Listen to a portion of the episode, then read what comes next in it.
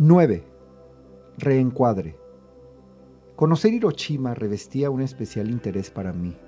Por un lado, la naturaleza histórica del lugar y por otro, la cercanía con un lugar que desde niño quise conocer, la isla de Miyajima. Salí muy temprano de Nagasaki, casi de madrugada. El hotel donde había dormido se ubicaba a escasos metros de la estación del tren. A estas alturas del viaje, Sabía que mi salida sería exactamente a la hora establecida, ni un minuto antes ni un minuto después. Las grandes pantallas digitales de la estación mostraban el minuto exacto en que partiría. No hay tren directo de Nagasaki a Hiroshima. Sin embargo, existe la posibilidad de transbordar, lo cual está incluido también en el pase ilimitado. El trayecto, con todos los transbordos, me tomó cuatro horas en ese tiempo recorrí los casi 400 kilómetros que separan a ambas ciudades. Ya instalado en el primero de los trenes, reservé el alojamiento para ese día. Quería experimentar un lugar diferente. Si bien es cierto que mi estancia en hoteles cápsula había sido muy agradable, quería vivir la experiencia de un ryokan. Este es un tradicional hotel japonés donde todo está dispuesto en el más puro estilo minimalista.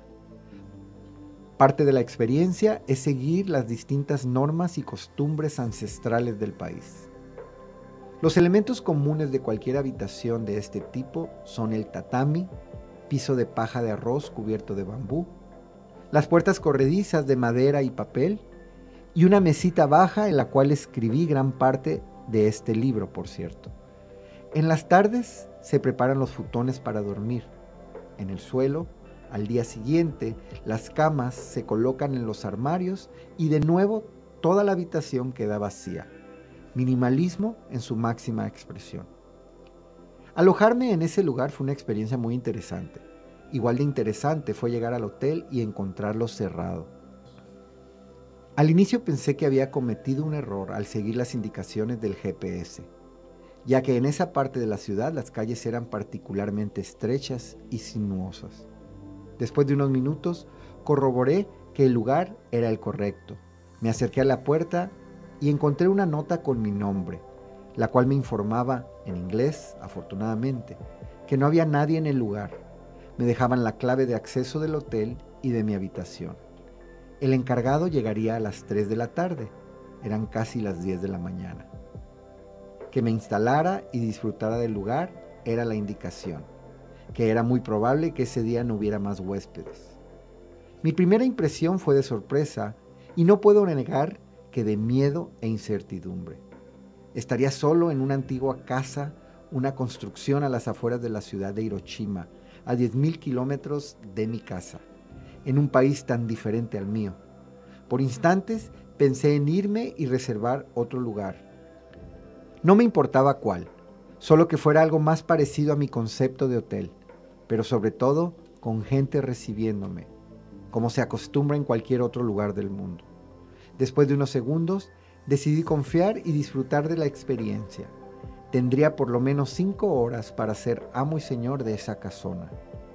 Al entrar, me quité los zapatos y me puse las tradicionales guetas, zapatillas de madera, según las especificaciones que me habían dado por escrito, al igual que una especie de kimono. Después de instalarme, descansar un rato y escribir un poco, salí a conocer la ciudad. Uno de mis objetivos era el Museo de la Paz. El Parque de la Paz se ubica en la zona donde impactó una de las bombas atómicas en 1945.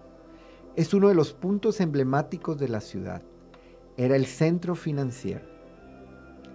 El Museo Conmemorativo de la Paz es un museo extremadamente duro de visitar por lo que representa.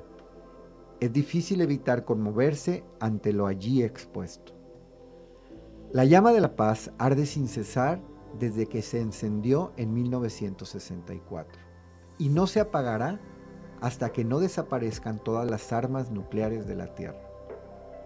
Me impresionó sobremanera ver el reloj de gran tamaño que se detuvo para siempre a las 8.15 de la mañana, hora en que estalló la bomba. Los vestigios de la enorme destrucción, videos y una representación digital tridimensional mostraban el grado de destrucción y muerte ocasionado aquel día y los días subsecuentes. Definitivamente una experiencia que simbra a cualquiera. Según una leyenda japonesa que conocí en mi visita al museo, tu mayor deseo será realidad si construyes mil grullas de papel. Sadako Sasaki tenía dos años cuando la bomba hizo explosión en Hiroshima, ciudad en la que vivía. Diez años más tarde, cuando tenía 12 años, como consecuencia de la radiación que le produjo la bomba de Hiroshima, los médicos le diagnosticaron leucemia. Cuando la pequeña Sadako estaba en el hospital recuperándose de su enfermedad, su amiga Chisucho le explicó la historia de las mil grullas de papel. La historia afirma que si deseas algo con mucha fuerza y construyes mil grullas de papel de origami, los dioses te concederán ese deseo que tanto anhelas. Es así como Sadako se propuso construir por sí misma las grullas de papel.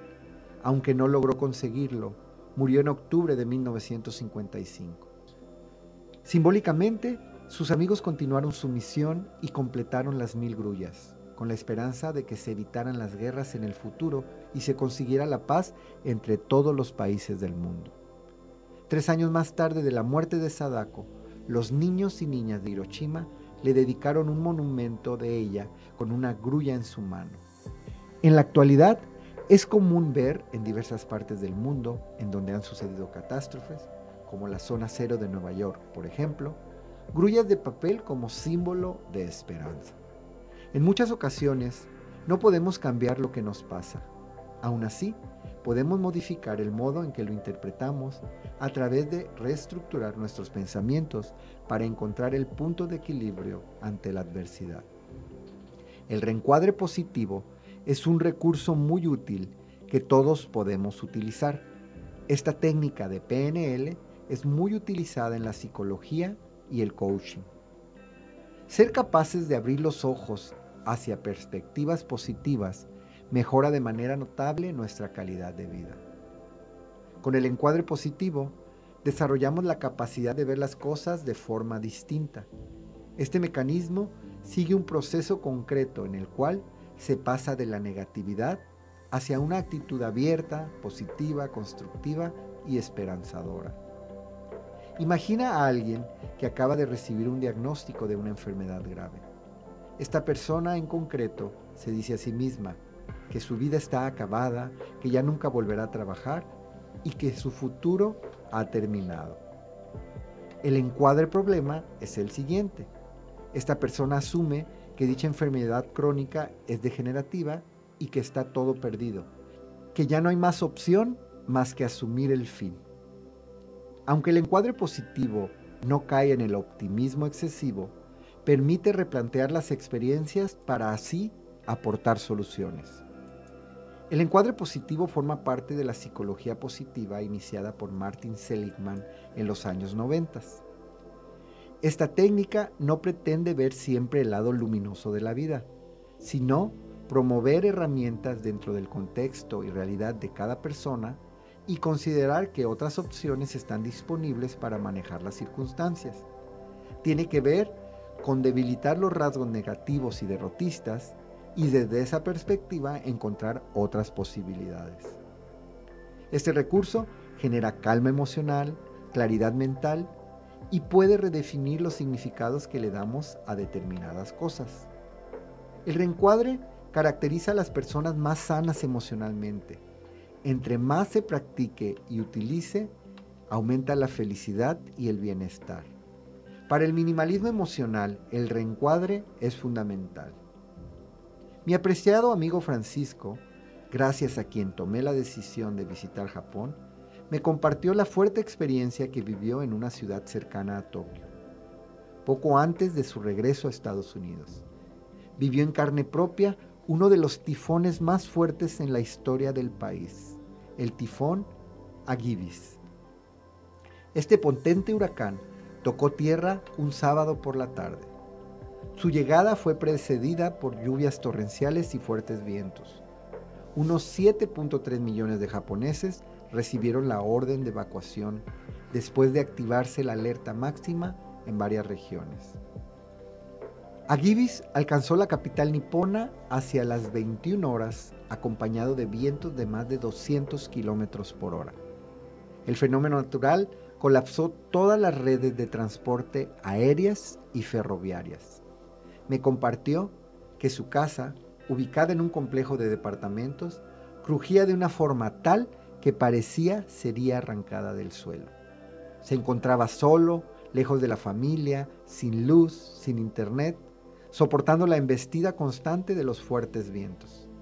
Lo más asombroso, me dijo, fue el momento en que todo cesó. De un momento a otro, un silencio profundo invadió el ambiente. Las paredes dejaron de crujir, las ventanas dejaron de estremecerse, los perros dejaron de ladrar. Una tensa calma lo sobrecogió. El ojo del huracán estaba exactamente por encima de su vecindario. Afortunadamente, yo nunca he vivido una experiencia de esa naturaleza. Sin embargo, estoy seguro que ante algo así, la inteligencia emocional y el reencuadre hacen la diferencia entre el miedo y el pánico, entre paralizarse o estar alerta. Una característica de nuestra mente es que tiende a encuadrar y enmarca todo lo que sucede. Te comparto este ejemplo. Imagina que tienes en tu poder una pintura. Si quieres colocarla en la sala de tu casa y decides enmarcarla con un marco de madera fina, con bellos acabados y elegantes diseños, es evidente que dicho lienzo lucirá y resaltará el espacio. Ahora, visualiza la misma pintura en un marco viejo, deteriorado, con telarañas y clavos salientes. ¿Qué apariencia tiene tu sala con cada uno de los cuadros? ¿Cuáles son los marcos que le pones a las circunstancias de tu vida? Cualquier evento es neutro. Las etiquetas que le ponemos son el marco. De ahí la importancia, ante los eventos que vivimos, de preguntarnos los para qué en lugar de los porqués. Los porqués representan encuadres negativos, los para qué encuadres positivos. Busquemos los mejores encuadres para los eventos de nuestra vida. Movámonos, busquemos los mejores ángulos, cambiemos nuestra mirada. Cuando conscientemente cambiamos la forma de ver y pensar, algo negativo se puede convertir en algo positivo. Ejercicio de reencuadre. 1. Piensa en una situación difícil por la que pasaste o estés pasando actualmente. Una vez que la tengas clara, escríbela y descríbela. 2. Ahora, haz una lista de bendiciones en tu vida que incluya personas, situaciones y cosas. 3. Regresa a la situación difícil. 4. Vuelve a leer la lista de bendiciones. ¿Sigues viendo igual de complicada la situación? Podemos transformar cualquier situación, solo requerimos voluntad y creatividad. La mente no es mala por naturaleza, es también fuente de bienestar. No solo obscuridad, sino también luz. No solo bestial y demoníaca, sino también espiritual y divina. Carl Jung